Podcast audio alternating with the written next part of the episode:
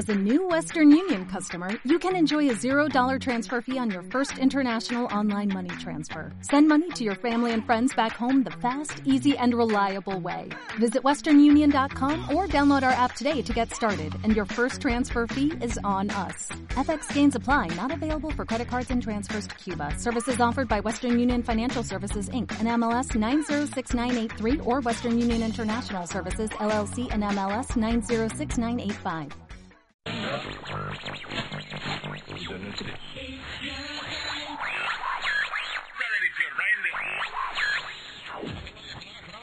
Este programa. Anda, alégrame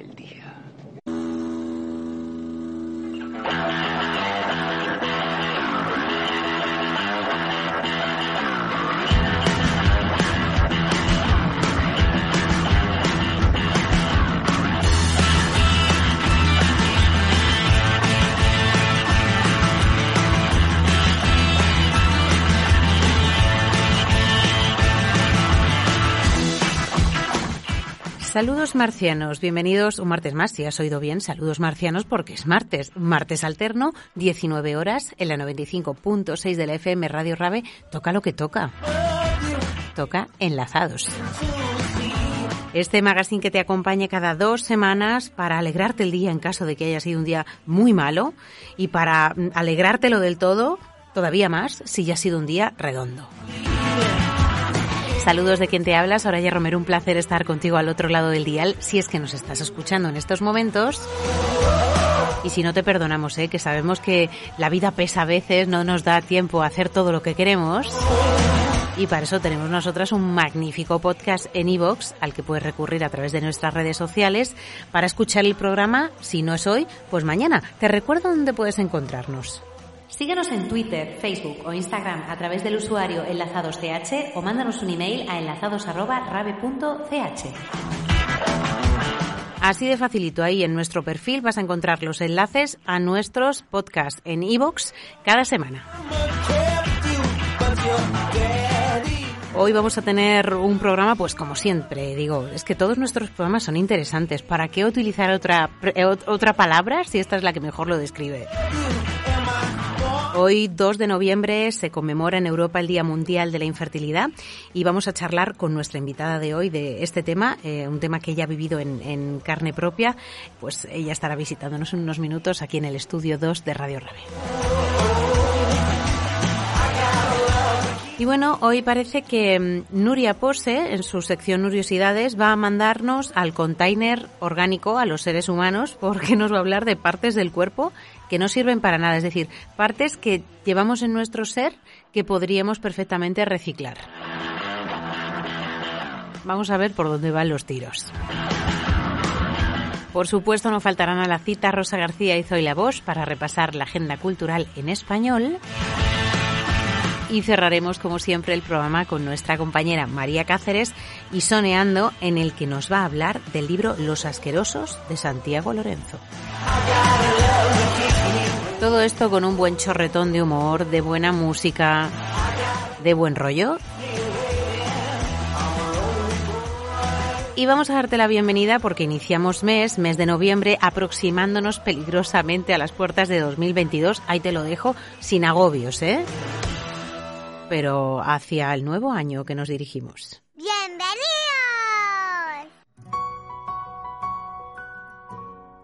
Y esta tarde vamos a darte la bienvenida, como acabas de escuchar, con él, con Manuel Carrasco, desde aquí, desde el otro lado del estudio 2 de Radio Rabe. Buenas tardes.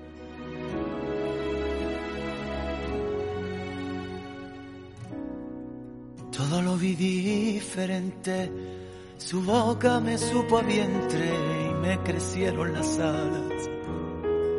La luna pintó su cara, la que yo me imaginaba, lienzo y pincel de los dos. Y me sentía hasta más niño y más hombre al mismo tiempo cuando escuché su latido mientras lloraba riendo. Mientras lloraba riendo.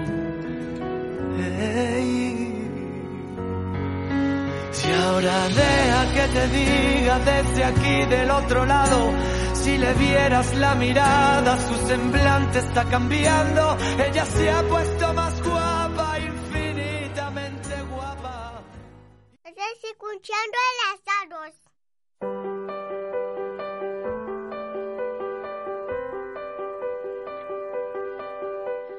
La temporada pasada charlábamos con el Club de las Malas Madres sobre el espejismo de la conciliación. Y es que entre las grandes mentiras que esconde esta visión romántica que se nos sigue vendiendo de la maternidad está la del embarazo. Todavía existe un freno, una barrera que nos impide hablar con honestidad sobre lo complicado que puede llegar a ser concebir. La edad biológicamente ideal para tener un embarazo y parto potencialmente saludables y seguros se sitúa en torno a los 25 años, pero actualmente la media de edad en Europa para tener el primer hijo ronda los 31 años y el 80% de las mujeres que llegan a una clínica de fertilidad supera los 38. En una sociedad que vive cada vez más acelerada, en la que los horarios y los salarios son incompatibles con la crianza o el cuidado de un ser dependiente como es un bebé, hace que pospongamos la decisión de ampliar la familia o que simplemente renunciemos a esa idea. Y en este devenir, para algunas parejas, el deseo de tener hijos pasa a convertirse en una experiencia larga, dolorosa y muy costosa. Para hablar de fecundación asistida nos visita esta tarde en Enlazados Laura, que nos va a relatar en primera persona cómo fue el proceso de casi cinco años en el que ella y su pareja se embarcaron para lograr ser padres. Buenas tardes, Laura. Buenas tardes. Bienvenida a Enlazados. Bienvenida. bien, hallada. Gracias por acompañarnos eh, en el estudio 3 de, Radio Rabe. Eh, Laura, ¿cuándo comienza vuestra aventura para intentar ser padres? Pues cuando teníamos 30 años, eh, un poquito antes de casarnos, dijimos, bueno, vamos, vamos a ver si pasa. vamos a ver qué sucede. No lo estábamos intentando, pero íbamos a, dejar de, no intentarlo. tomar medidas. Sí, exactamente. Dijimos, bueno, pues cuando pase, que pase. Entonces al principio no lo estábamos buscando, simplemente así, y pasaron los meses y los meses y no llegaba y empezábamos a mosquearnos un poco, pero como tampoco estábamos haciendo, o sea, ni mirando fechas ni nada de eso, dijimos, bueno, pues yo qué sé, igual ahora empezamos a mirar fechas. Y ya me puse yo una aplicación, empezamos a mirar más. Ah, luego vinieron un poco los test de ovulación, ¿sabes? Cada vez intentando controlar más el asunto y eso nunca llegaba. Y a mí al principio casi que lo prefería porque tenía muchas cosas nuevas en el trabajo y tal y decía, la verdad es que este mes no me hubiese venido bien. Pues es que ahora tengo mucho trabajo, o ahora queríamos hacer este viaje. Me buscaban mis... Tus excusas. Mis excusas para decir, ni tan mal, ¿no? Que no ha pasado y tal. Pero claro, luego eso, el tiempo se acumula y ya te empiezas a preocupar. ¿Qué os impedía a vosotros quedaros embarazados? En algún momento cuando acudéis a, consulta desde el comienzo, imagino que en las primeras pruebas había un resultado concluyente de, para saber por qué, qué era lo que estaba impidiendo que vosotros pudierais tener un hijo. Mi pareja no tenía los nadadores divinos.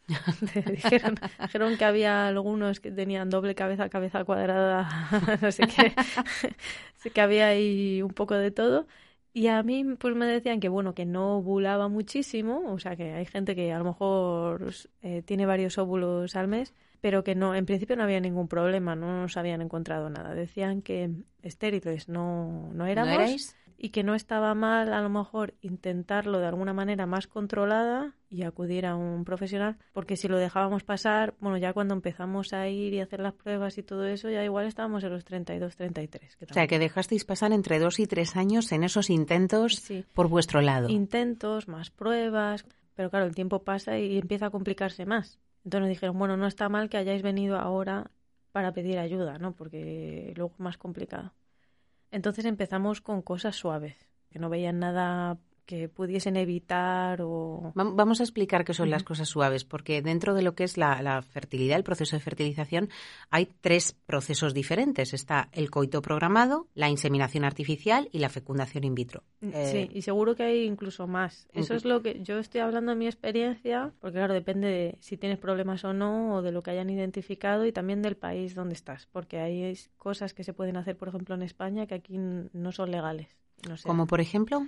Por ejemplo, aquí no puedes hacer una in vitro si no estás casado, lo cual indica que, por ejemplo, las parejas homosexuales no, no pueden, o una persona sola. Tampoco se pueden pedir eh, óvulos o semen de otra persona. No se pueden eh, donar. No, no hay donaciones, claro, eso tampoco se pueden. Hicimos la, el coito programado, que era que te dan unas pastillas, vamos, me las tomaba yo, yo me tomaba unas pastillas que mm, ayudaban un poco a ovular más. Luego me parece que me, me tomaba, o sea, me tenía que pinchar una vez.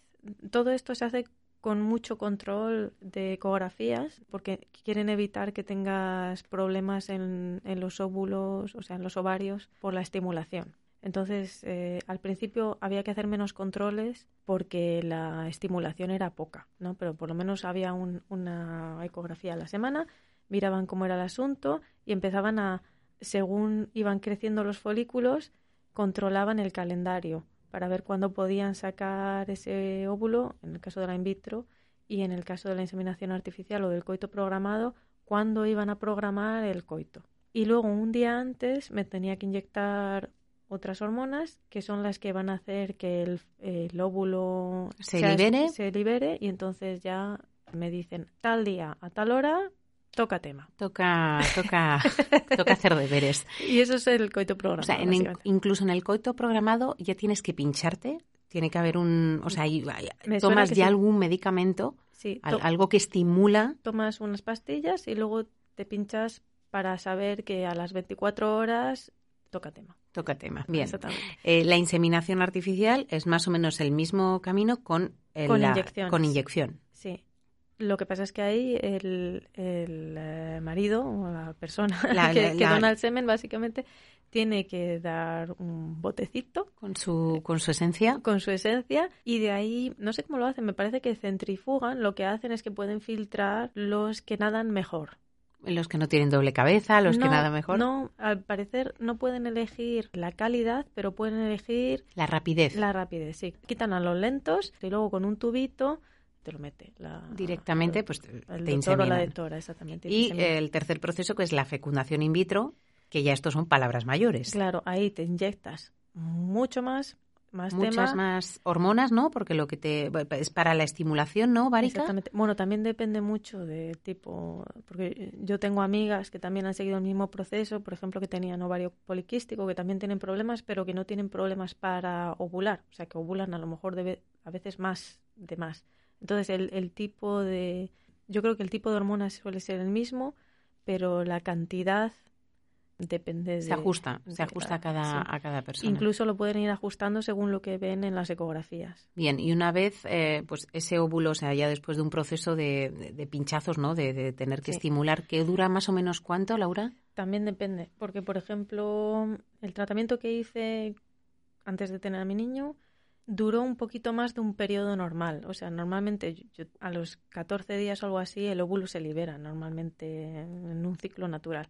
Y a mí veían que no había llegado a maduración todavía. Entonces me lo alargaban un poquito más con las hormonas para tener al final folículos de cierto De tamaño. cierta calidad. Calidad no la pueden ver. Lo de la calidad al final es un problema porque no se puede ver si no lo destruyes. Entonces es más o menos el tamaño, con el tamaño ven la maduración y luego es un poco suerte. Entonces ah, pueden alargar un poquito más el periodo, igual en 14 días o 3 semanas, una cosa así. Una vez se libera, mm, se sacan, se extraen esos folículos. Claro, en, en el caso de la in vitro no esperan a que los pulses, te- te- también te tienes que poner una inyección diferente, o sea, todos los días una inyección para producir los folículos y luego una inyección diferente al final para prepararlos para salir, pero en realidad no son expulsados, sino que te los extraen con una aguja. Esto suele ser, dependiendo de cuántos folículos tienes, con o sin anestesia. Yo he hecho los dos casos. Recomiendo con anestesia siempre. Aunque sea solo uno, era bastante desagradable. Y te los extraen. Ahí te vacían el folículo, que no se sabe si hay óvulo dentro o no. En ese momento, luego en el laboratorio pueden ver si hay un óvulo. Pero con ecografía solo pueden ver la bolsita donde el óvulo puede estar. Allí ven cuántos óvulos tienen y entonces los inseminan. Ese mismo día tienes que ir con el botecito otra vez con, de el, tu con pareja. la esencia. Exactamente. Y allí los los, eh, Los fecundan. los fecundan. Bueno, los intentan fecundar, luego se fecundan o no. Porque bueno, una vez se fecunda, esperan varios días, ¿no? Hay veces que te lo transfieren al tercer día, hay veces que te lo transfieren al quinto día. Pueden ver cómo se van dividiendo las células y, y si, si, eso va hacia adelante o no. Y yo he, he visto que en otros países, por ejemplo, pueden incluso coger alguna célula, pero que hay muy pocas, que a lo mejor hay cuatro o ocho, porque eso se va dividiendo, y pueden extraer una y hacer un análisis de esa, ¿no? Pero aquí eso no se hace, eso no es legal tampoco. Laura, con, con tantos pinchazos, eh, tantos frentes abiertos, eh, tanta inyección hormonal, ¿tú recuerdas cómo te sentías o qué sentías durante esos días en los que, bueno, pues el estado de tu cuerpo natural era no era natural? Que el tema de, de las hormonas, pues imagino que eso pasa factura. Sí, bueno, lo de inyectarse es un rollo. Yo, por suerte, no tengo mucho miedo de las agujas y todo eso. Eh, además, tienes que hacer tu química ahí porque tienes que hacer las mezclas tú. Y luego el tiempo, el tiempo tiene que ser muy preciso a veces porque para que para que eso funcione en la fecha que te han dicho y a la hora que te han dicho que te van a hacer la punción, eso lo tienes que hacer X horas antes. Entonces, si se te pasa, ya es un poco un drama, es mucho estrés. También eh, con el trabajo me tenía que escapar para hacerme las ecografías y tal, buscar excusas. También tenía que hacer mi trabajo. Los doctores trabajan en horas laborales. Claro, bueno, y porque es un tema que tú no quisiste sacar a la mm, palestra en tu porque, trabajo. Bueno, mm, para una mujer en su trabajo siempre están ahí a ver si tienes un hijo o no, porque es un problema mm, cogerte la baja de maternidad. Pues tampoco quieres que todo el mundo piense o que, o que te falten oportunidades porque creen que te vas a quedar embarazada y a lo mejor nunca me quedaba nunca porque de hecho pasaron años y entre medias me dieron un ascenso justo después de, casarme y me llegaron comentarios de gente que decía, pero ¿cómo se lo dan ahora si se acaba de casar? Igual se queda embarazada. Como dando por hecho, ¿no? Sí, y luego pasó seis años después, ¿sabes? Que... Qué horror, esa presión añadida de... Sí, entonces, o un, o un cliente que me dijo una vez... Uh, eh, cuando se enteró que me había casado. Uy, pero no te embaraces ahora, que tenemos muchas cosas que hacer. Comentarios maravillosos. sí, sí. Eh, Laura, ¿esto afectó a, vuestra relación de pareja? Es decir, eh, este desgaste emocional y en tu caso físico acabó pasando factura en algún momento? Hombre, a veces también cuando lo estás intentando, que lo intentas mucho, quita un poquito de, magia a, las relaciones, ¿no? Porque porque toca hacer deberes, porque, porque al final... Cuando, cuando, te pones a controlarlo, ¿no? De, Instrumentalizas. Programarlo y todo eso. Luego intentamos mucho, por ejemplo, cuando hicimos la in vitro que funcionó, ¿no? Eh, mi pareja vino cuando me hicieron la punción y cuando me hicieron el transfer, un poco para estar juntos en ese momento. Ahora no se puede con lo del COVID y tal. Em, porque intentamos hacerlo de alguna manera que estábamos un poquito juntos. Íntimo. Sí. Pero bueno, como estábamos los dos en ello, eh, estaba bien. Pero si es verdad que con las hormonas te cambia un poquito el carácter. Yo más que en casa lo noté en el trabajo, que si algo, alguien me daba un poquito por saco, pues me, me afectaba un poquito Mucho más. más que lo habitual. Pero bueno, sí, es... Lo peor son las veces que funcionan un poco y luego no. Y yo tengo que decir que he tenido suerte porque he, he perdido las tocitos, vamos, que una vez me creo que fue en un ciclo de inseminación artificial, funcionó y el caso es que antes de, hacerme el test me vino el periodo muy abundante y ahí la doctora me dijo que eso era porque había funcionado y luego había no había habido una, una ah, pérdida. Sí, porque si no se, si se empieza a desarrollar y llega un momento que no se desarrolla bien, pues eso se pierde. O sea que al final está bien que lo pierdas porque no va a ir adelante. Y dije, bueno, bueno, pues casi mejor que lo haya perdido tan pronto, ¿no? Em, y luego otra vez, eh, no fueron dos de inseminación artificial, otra vez me hice el test, me dio positivo, fue un viernes, yo ya me iba, estábamos muy contentos. Eh, y el lunes me hicieron el test eh, ya en la clínica de sangre, y vieron que lo había perdido, o sea que se veía que las, el pico de hormonas estaba bajando y eso fue un, un palazo y, y solo estuve dos, dos días, entre comillas, embarazada, porque antes no lo sabía y ¿De, cuántos intentos estamos hablando, Laura, entre coito programado, inseminación artificial y fecundación hasta que llega vuestro niño? Hasta que llega el niño, tres de coito programado, tres de inseminación y una in vitro. Y casi tengo que decir que he tenido suerte porque he oído historias bastante más complicadas. Lo que pasa es que cuando hicimos la in vitro, nos, eh, yo tengo poca reserva ovárica y en ese momento yo creo que me sacaron cuatro óvulos, solo se fecundaron dos y al quinto día solo llegó uno. Entonces dijeron, te ponemos este. Yo tenía muy pocas esperanzas. Yo decía, Buah, pues... Y ahí, ahí está mi y hijo, ahí está tu básicamente. hijo, un superviviente. Sí, era el Survivor. A mí- ¿Cómo, ¿Cómo te sentiste cuando visteis el positivo? O sea, cuando visteis que eso ya iba hacia adelante, ¿qué te Bueno. pasó por la cabeza, qué te pasó por el cuerpo? No vi nada porque me llamaron, o sea, me hice el test de sangre en clínica. Yo ya dejé de hacerme test de, de orina. Después de la vez que me dio positivo y luego negativo, dije, mira, prefiero esperar más y que me digan Sobre seguro. más seguro, ¿no? Em, y me llamaron y estaba en el trabajo y era en plan de estoy aquí no lo puedo compartir con nadie es en plan de bueno llamé a mi pareja eh, bueno estaba ocupado le escribí un mensaje pero era en plan de muy ¿Ha funcionado? había que retenerse, luego lo hablé con amigas, pero nada, muy feliz, pero hasta el tercer mes no nos hicimos a la idea de tener realmente un hijo. De hecho, ahí tuve un rifirrafe con mi pareja porque vi a mi familia, yo creo que a, a las eh, 10 semanas o 11 semanas de estar embarazada, ¿no? Y es- a mí me gusta tomarme mis birritas, ¿no? Mis cervecitas. Entonces todo el mundo me miraba un poco raro porque no tomaba nada y yo quería decirlo porque estaban ahí mis amigos, mi familia y mi pareja no quería porque quería llegar a la semana 12 para decirlo, pero antes no, porque es que no nos creíamos que iba a funcionar. Y, y yo a veces decía, ya, pero es que me da... Me da Es que me van a pillar, es que Es me lo van a, me lo Sí, van a notar. Es que yo me sentía mal porque tenía muchos síntomas, vamos, tenía muchas migrañas en ese momento.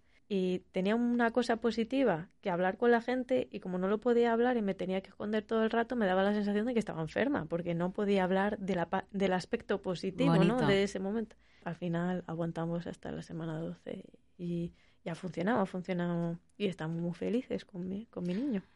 Los profesionales que te han tratado antes, durante y después del tratamiento, Laura, eh, ¿se han preocupado también de, de la gestión de la parte emocional? Porque esto no es como ir al dentista y que te arreglen un diente. Hay Mm. un, un proceso emocional muy fuerte, sobre todo, eh, y, bueno, no sobre todo, principalmente para la mujer, que al fin y al cabo, como hemos dicho, tu pareja en este caso, pues entrega la esencia, pero la que eh, sufre en carne propia todo este proceso, la hiperestimulación, los pinchazos, la presión, los nervios, eras tú.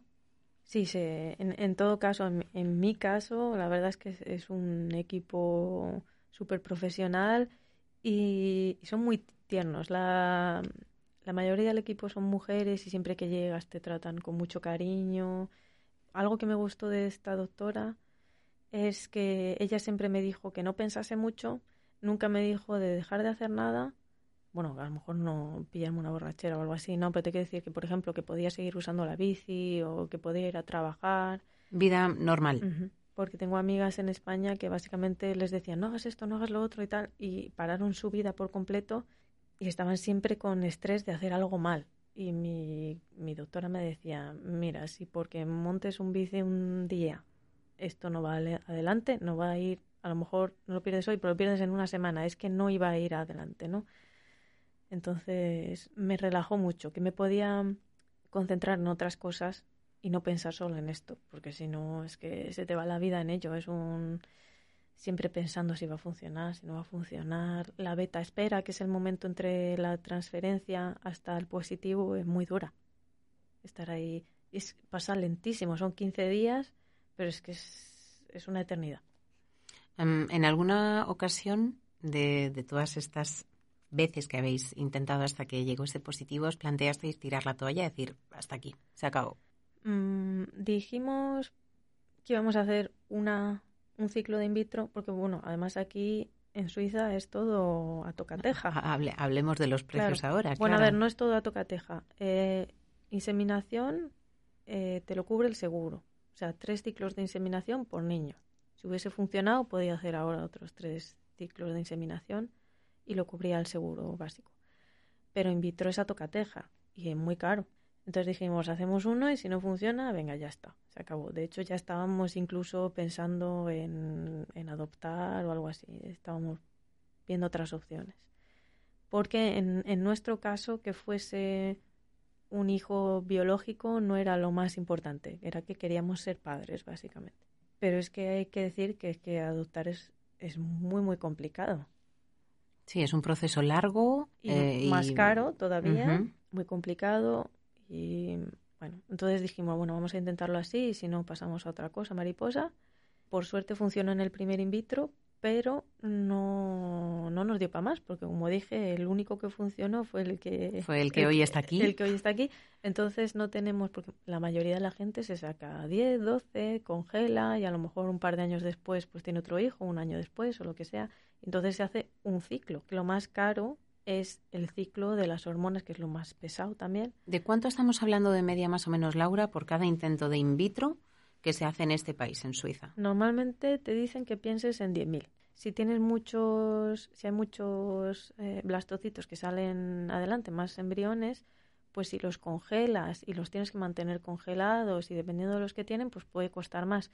O si haces, te sacan muchos y luego en los meses siguientes no tienes tratamiento, pero te hacen el transfer de los que tienes congelados para intentar varios, pues entonces te va costando más. No te cuesta tanto como la parte de, de estimulación, pero bueno, entonces te dicen ponte en 10.000.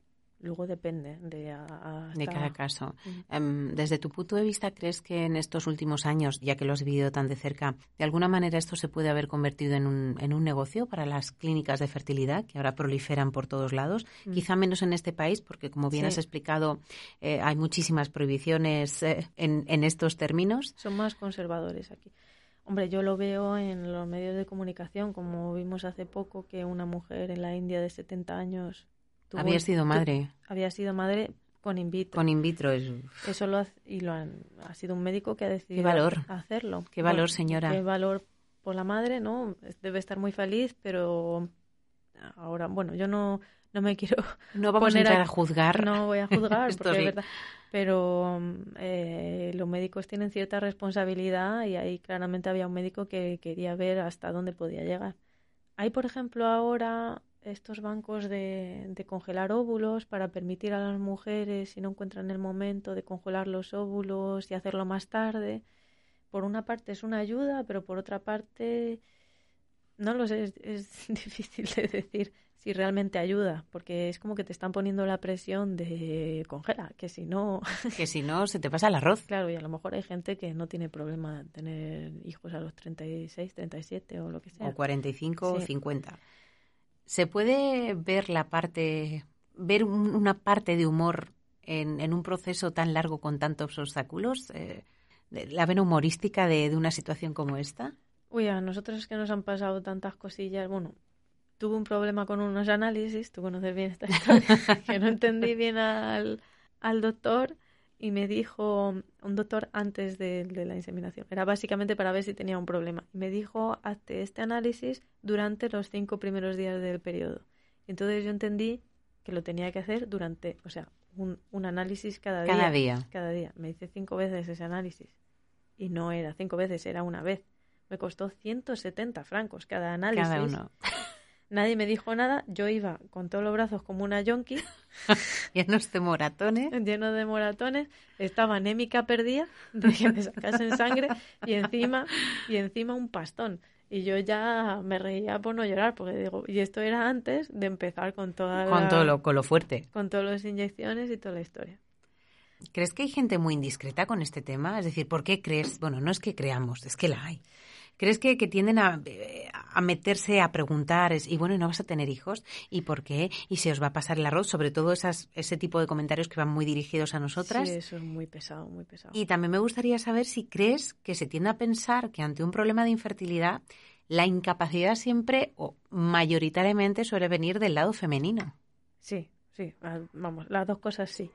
Primero con la gente y la familia. Hay, obviamente gente más mayor, en su momento se tenían hijos más jóvenes y había menos problemas de fertilidad o se hablaba menos de ellos y entonces no tienen conciencia de que puede llegar. Entonces es en plan casarte y venga, ya empiezan. Venga, ¿cuándo vas a tener? Que, venga, que se te pasa el arroz, venga, que no sé qué. Tú no vas a estar contando a todo el mundo me estoy haciendo esto.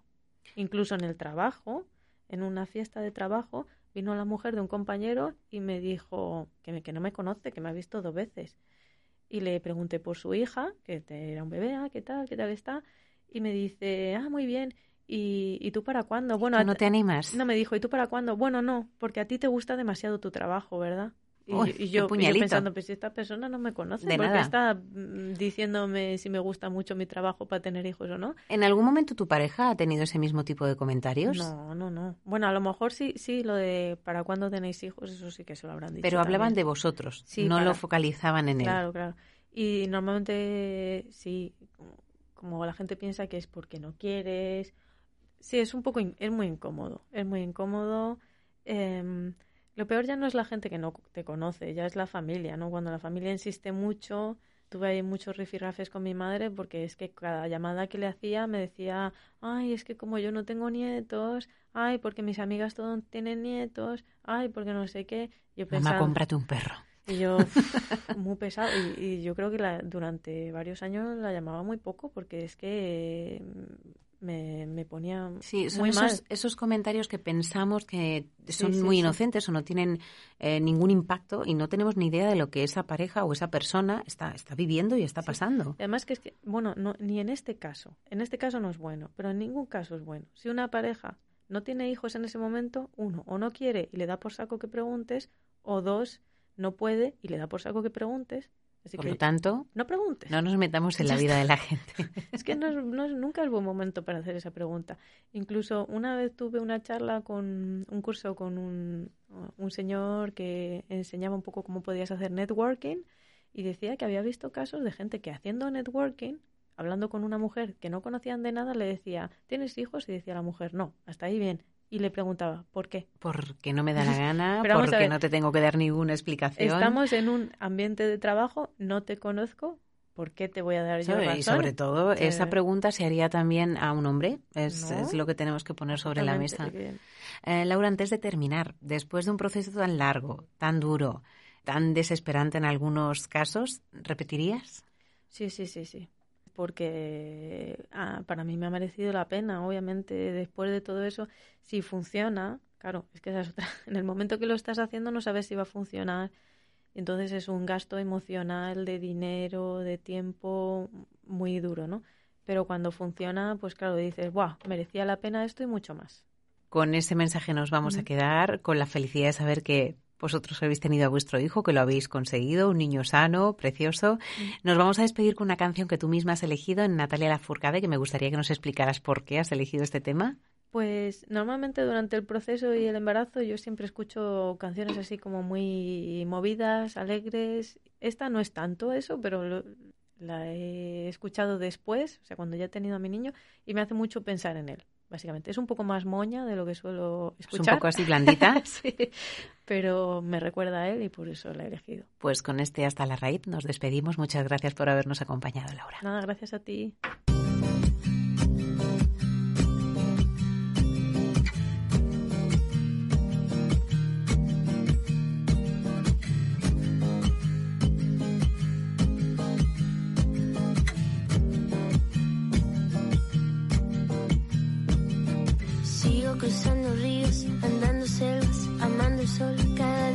Sigo sacando espinas de lo profundo del corazón. En la noche sigo encendiendo sueños para limpiar con el humo sagrado cada recuerdo. Cuando escriba tu nombre en la arena blanca con fondo azul, cuando mire el cielo en la forma cruel de una nube gris, aparezcas tú. Una tarde subo una alta loma, mire el pasado, sabrás que no te he.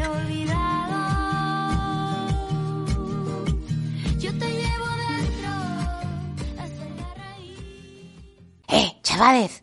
¿Habéis escuchado el altavoz?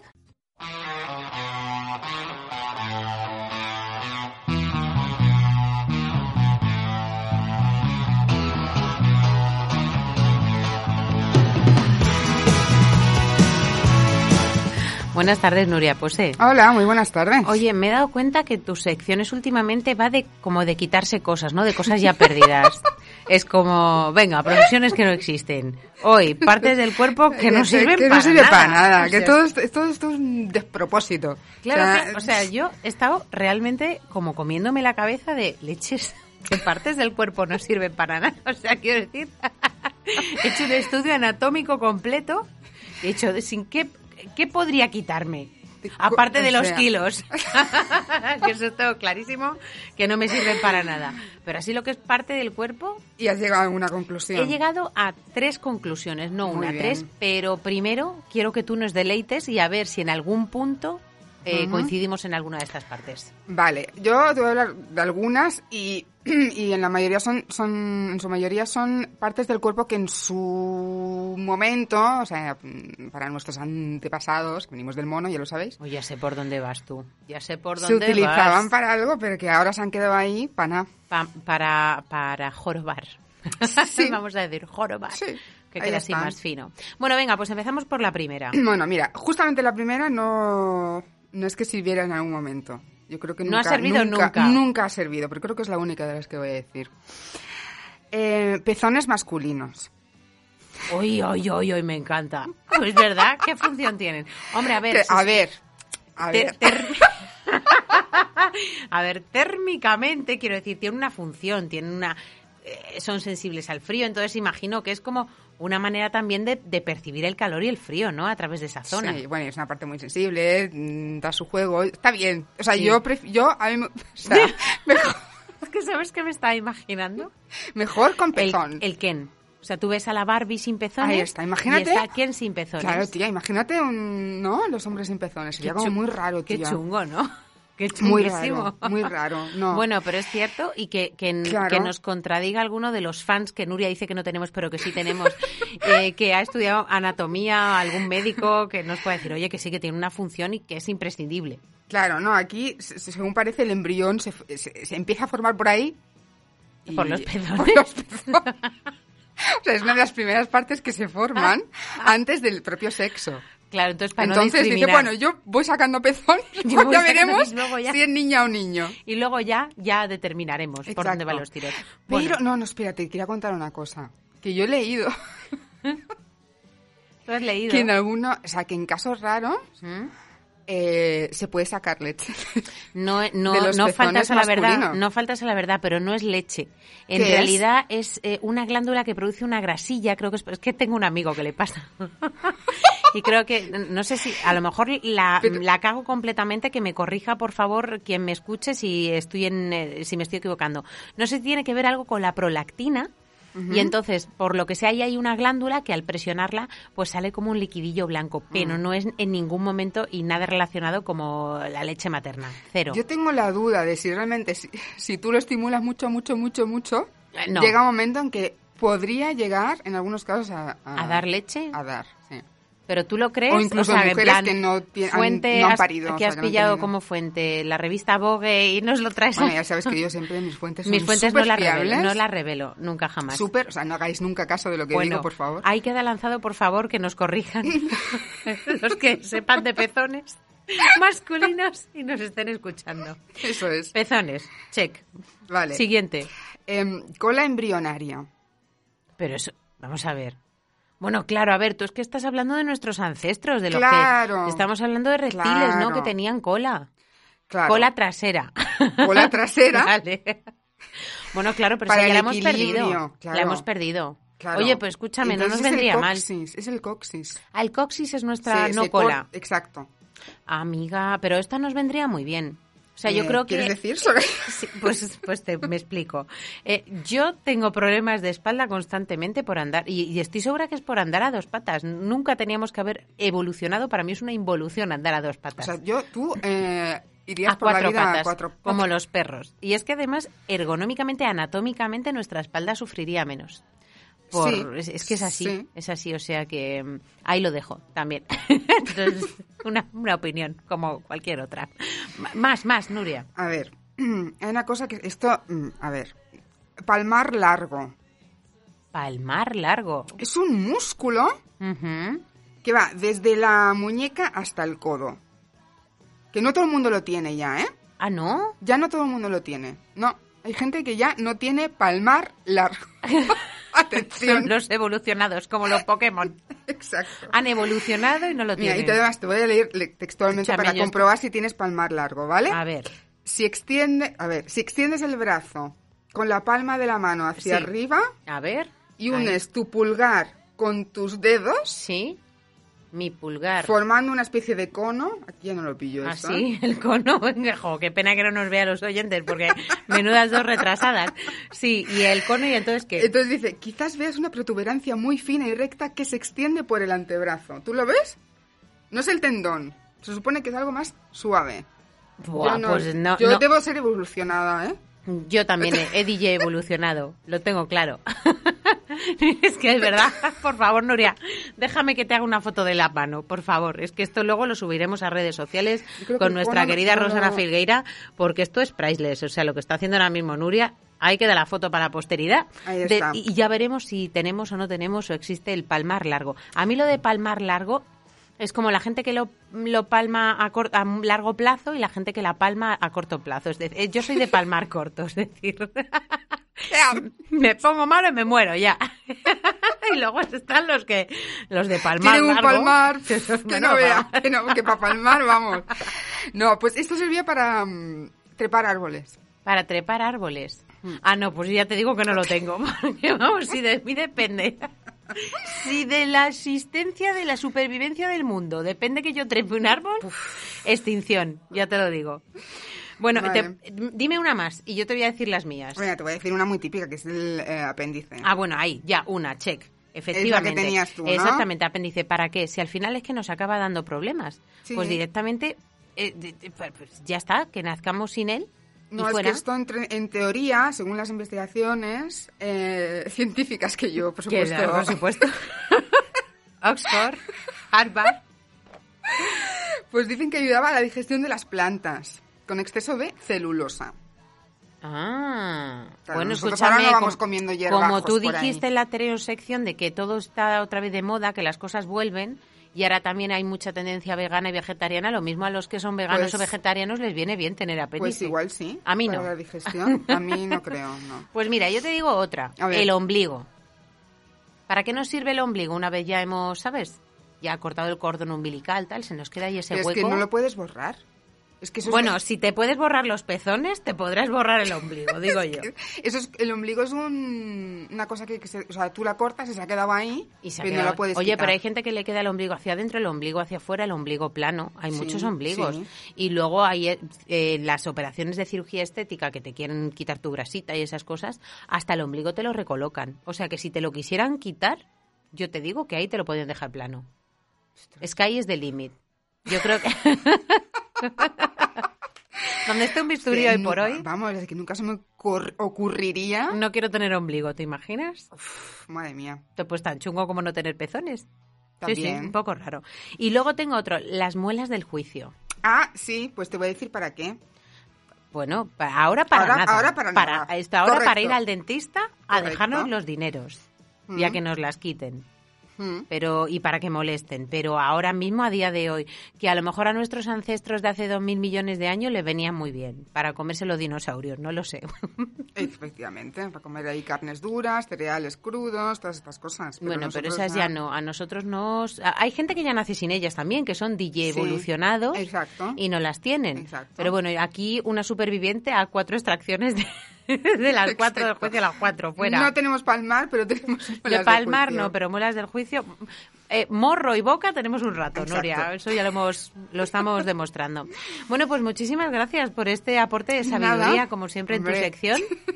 Y veremos, le tendremos que preguntar a María, que ella también nos diga, oye, que como viene ahora al final del programa no ha podido estar en la sección. Vale. Pero la preguntaremos, a ver si hay alguna parte del cuerpo que se nos haya pasado.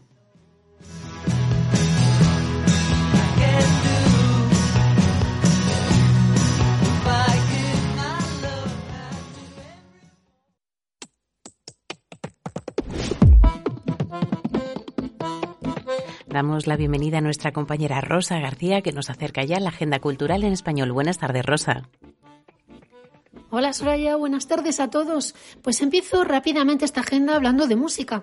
En la región francófona destacamos en Ginebra la actuación del grupo Melamargates Tú el 13 de noviembre en la Sinagoga Liberal de Ginebra, una ocasión excepcional de descubrir la música judeo-española del Renacimiento. También el concierto del cubano Roberto Fonseca, pianista, percusionista, compositor y cantante, nos presenta su noveno álbum Jesum el 19 de noviembre en el Espace Velodrome de Plan Le Watt en Ginebra. En Lausana tenemos el concierto del grupo cubano Compay Segundo en la Sala Docs, mañana miércoles 3. Y finalmente la gira de la cantante argentina María de la Paz con el espectáculo Cantalasa, que recorrerá el Cantón de Ginebra el sábado 6 en el Teatro Le Pisson de Colons Belrive, el Cantón del Valle el jueves 11 en el Teatro Crostin en Monte, el Cantón de Vaud el viernes 12 y el sábado 13 en el Teatro Le Chandon en Yverdon-les-Bains. En el Tesino tenemos un concierto del grupo vasco Calacan, que toca música tradicional en euskera. Será en la sala de congresos de Muralto el viernes 19.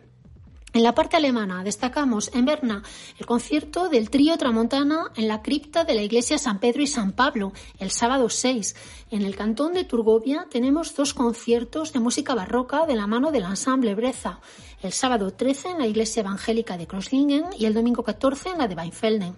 Y finalmente en Zúrich se celebrará el Festival de Flamenco Arte Reunido, nueve espectáculos flamencos de artistas residentes en Suiza entre el 8 y el 14 de noviembre en el Teatro Stock de Zúrich. En cuanto al teatro, destacamos la actuación de la compañía colombiana Mapa Teatro en el Teatro Viví de Lausana. La Luna en el Amazonas se representará en español con subtítulos en francés entre el 10 y el 13 de noviembre. También el espectáculo Makers de Óscar Gómez Mata y Juan Loriente, que ya cosechó un gran éxito esta primavera. Esta vez se representará en español entre el 2 y el 7 de noviembre en el Teatro Saint-Gervais de Ginebra. También quiero recordaros que ya hay muchos ciclos de cine en funcionamiento en toda Suiza. En Berna está en curso el Festival de Cine Latinoamericano y del Caribe. En la sala BC habrá proyecciones los días 2, 9, 11 y 16 de noviembre. En Arao, el viernes 5, se proyectará la película Generación Buñuel Lorca Dalí. En Sion tenemos dos ciclos de cine, uno dedicado a, Pablo, a Pedro Almodóvar en la Fundación Fellini, que proyectará Hable con ella el jueves 4, y el ciclo organizado por la Consejería de Educación, que proyectará La Reconquista de Jonás Trueba el sábado 6. En Basilea, Martín H. de Adolfo Aristarain el sábado 12 y en Ascona, bienvenido Mr. Marshall de Luis García Berlanga el jueves 18. Termino con dos eventos. El primero, la reunión del Club de Lectura de Literatura Latinoamericana de Zúrich el martes 9 de noviembre en el Café Librería Sphere para hablar de ansibles, perfiladores y otras máquinas de ingenio de Andrea Chapela y el segundo, el curso Goya, claves para una exposición que imparte la historiadora de arte Sara Pérez en la Librería Ibercultura de Lucerna el sábado 6 de noviembre. Podemos asistir también por Zoom a este curso que sin duda nos ayudará a visitar mejor la memorable exposición de Goya en la Fundación Belleler de Basilea, que no lo olvidéis, sigue en curso hasta el mes de enero. Pues eso es todo. Con esto me despido hasta el próximo programa.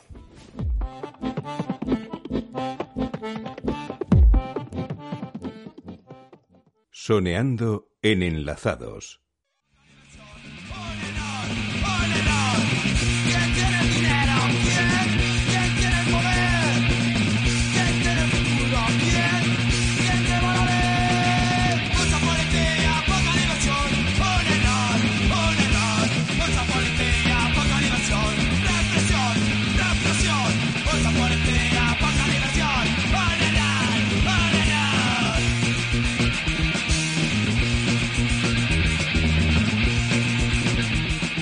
Bueno, pues así es María Cáceres.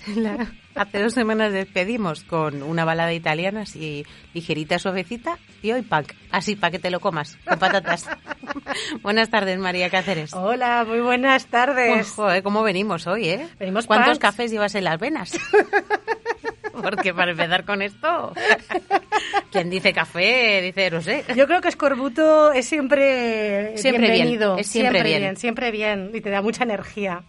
Y tiene que ver de manera bastante mm, indirecta con lo que quería hablar hoy. Bueno, indirecta. Muy indirecta. Hoy esto tiene que ver una asociación de, de, de, ideas totalmente aleatorias. Tú siempre hilas fino, así que vamos a ver hacia dónde nos lleva esto.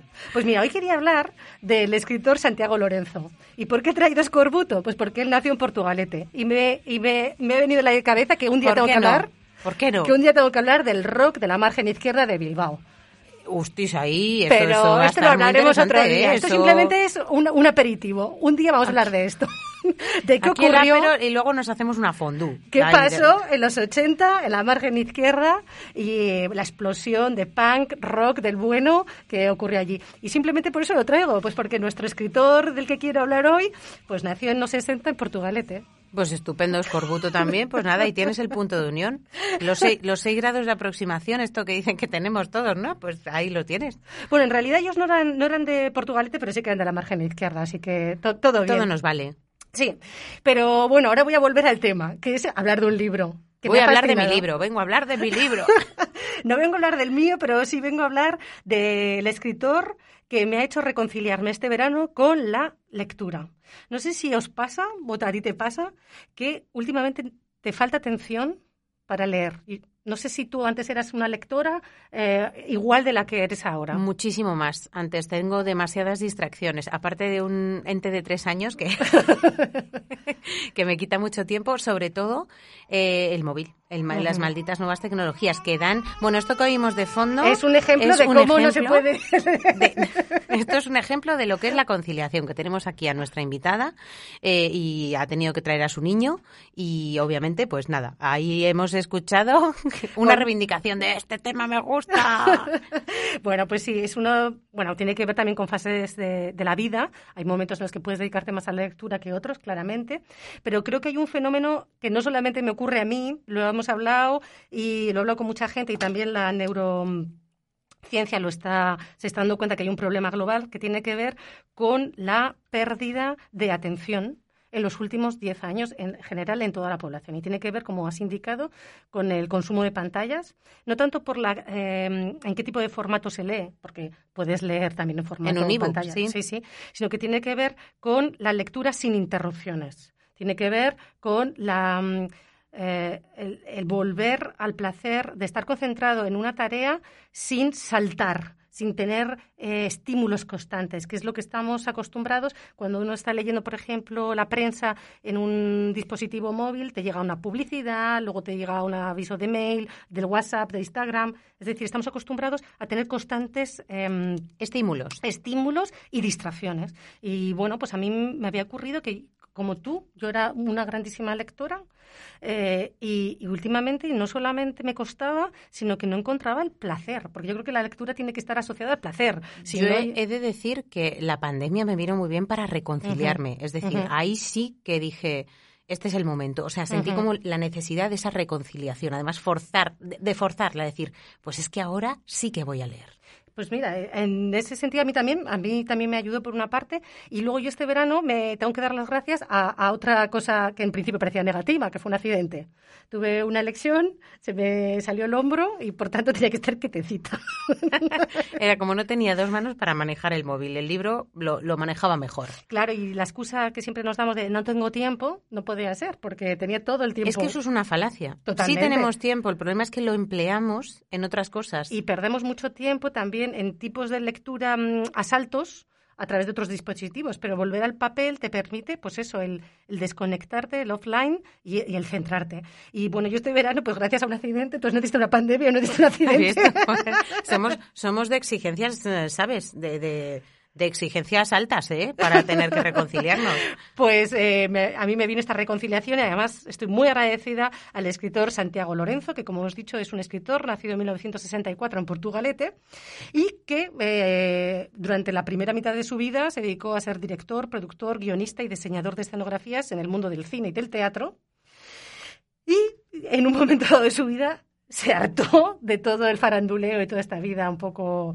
eh, eh, bueno, De pues, cancaneo, es- sí, y, y un poco frenética, y se recluyó, eh, se fue a vivir a Segovia, un pueblito de 24 habitantes, y se dedicó a la literatura.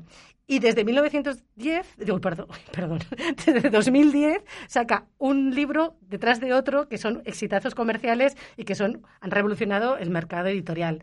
Empezó con Los Millones en 2010, continuó con Los Huerfanitos en 2012, Las Ganas en 2014, que yo empecé... Guau, dos libros por año, o sea, libro por cada dos años. increíble. Me parece em, admirable. Yo empecé este verano con Las Ganas, que habla de la precariedad del mundo de la investigación, y me sentí muy identificada. Muy identificada.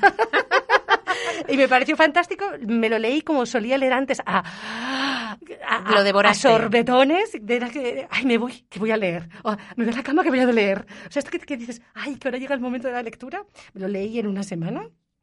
Y terminé de leer su última, su última y cuarta novela de 1900, de 2018, por favor. Sigo Estás hablando dando, de, son los saltos de tiempo, son los saltos de tiempo.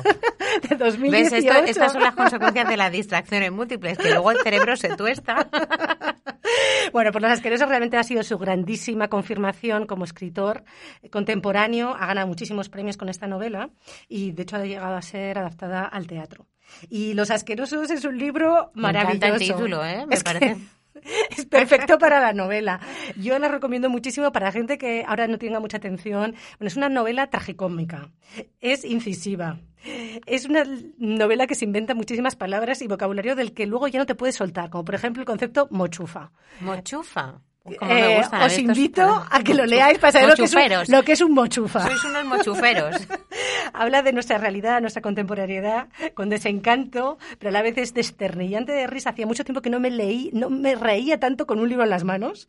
Tiene muy buen ritmo y habla como cortina de fondo de muchas cosas muy contemporáneas, como es la precariedad laboral de los jóvenes, la especulación inmobiliaria, la brutalidad policial, pero también de la estupidez, de los neoruralismos, de el concepto de disfrutar del fin de semana, el consumo em, aciago de experiencias, la borreguería, y también pues está habla, eh, eh, habla de esa España vacía, porque en realidad nuestro protagonista, que es Manuel, eh, nacido en 1991, eh, tiene que em, exiliarse en esa España, España vacía.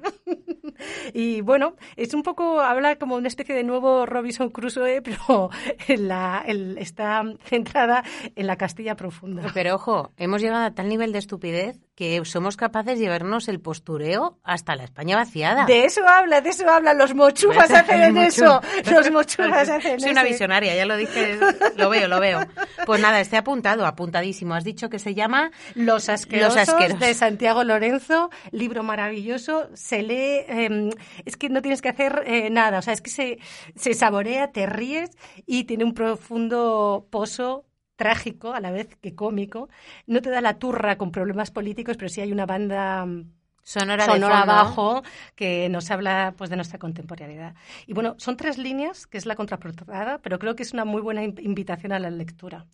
Eh, ha salido en, en Bookie Books. Y bueno, eh, esto empieza así. Manuel acuchilla a un policía antidisturbios que quería pegarle. Huye. Se esconde en una aldea abandonada. Sobre- sobrevive de libros austral, vegetales de los alrededores, una pequeña compra en el Lidl que le envía su tío y se da cuenta que cuanto menos tiene, menos necesita. Y bueno, es que de eso habla. Habla de nuevos empezares, de reinventarse. Es una gran pregunta, ¿qué es el fracaso? Y eh, creo que esto es una, es una interpretación mía, ¿eh? no tiene por qué ser la que tengan los que lean este libro. Creo que es una redefinición del concepto tan manido y de alguna manera prostituido en los últimos años de lo que es la austeridad. En la política me han hablado mucho de austeridad y creo que se ha, se ha hecho una corrupción de esta palabra. Y sin embargo, esta novela es un canto a la austeridad Bueno, como- entendida de otra manera. Como todo lo que cae en manos de políticos, ¿no? Pillan una palabra y la llevan ahí, la exprimen, la, la- la- la aplastan hasta que de repente esa palabra como que pierde fuerza, ¿no? Desgraciadamente pierde fuerza. Sí, sí, y yo creo que, pero esta es mi interpretación, no tiene por qué ser la de los lectores, pero invito muy, muy fehacientemente a, esta, a este libro, novela maravillosa de 2018 de Santiago Lorenzo. Y dentro de mi conexión de ideas, que no tienen nada que ver, eh, el libro empieza, la primera frase es, nació en Madrid en 1991, punto. Ya está. Y Primer entonces dato. eh, yo he pensado, ¿qué pasaba en los 90 por ahí, por el Este es, centro? este es Millennial o Z. Este yo creo que ya sería Z, sería entre los millennials y los Z. Habla de eso, de una realidad, de una juventud que a mí ya me pilla lejos, pero habla de esa precariedad de esa gente que nunca se ha podido enganchar al mercado laboral, por ejemplo.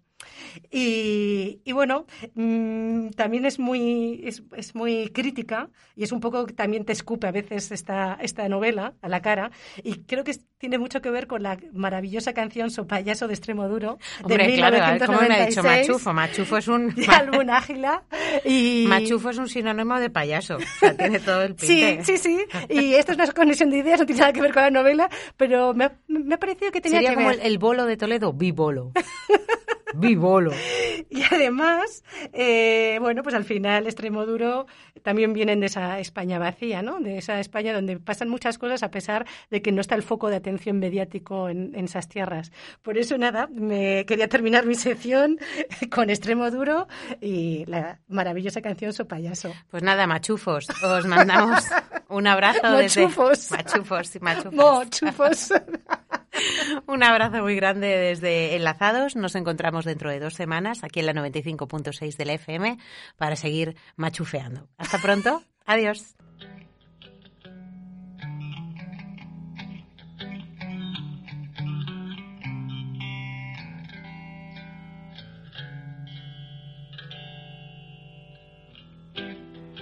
Puede que me deje llevar, puede que levante la voz, puede que me arranque sin más.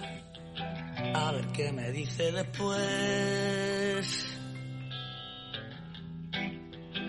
Quiero ser tu perro fiel, tu esclavo sin rechistar, que luego me desato y verás.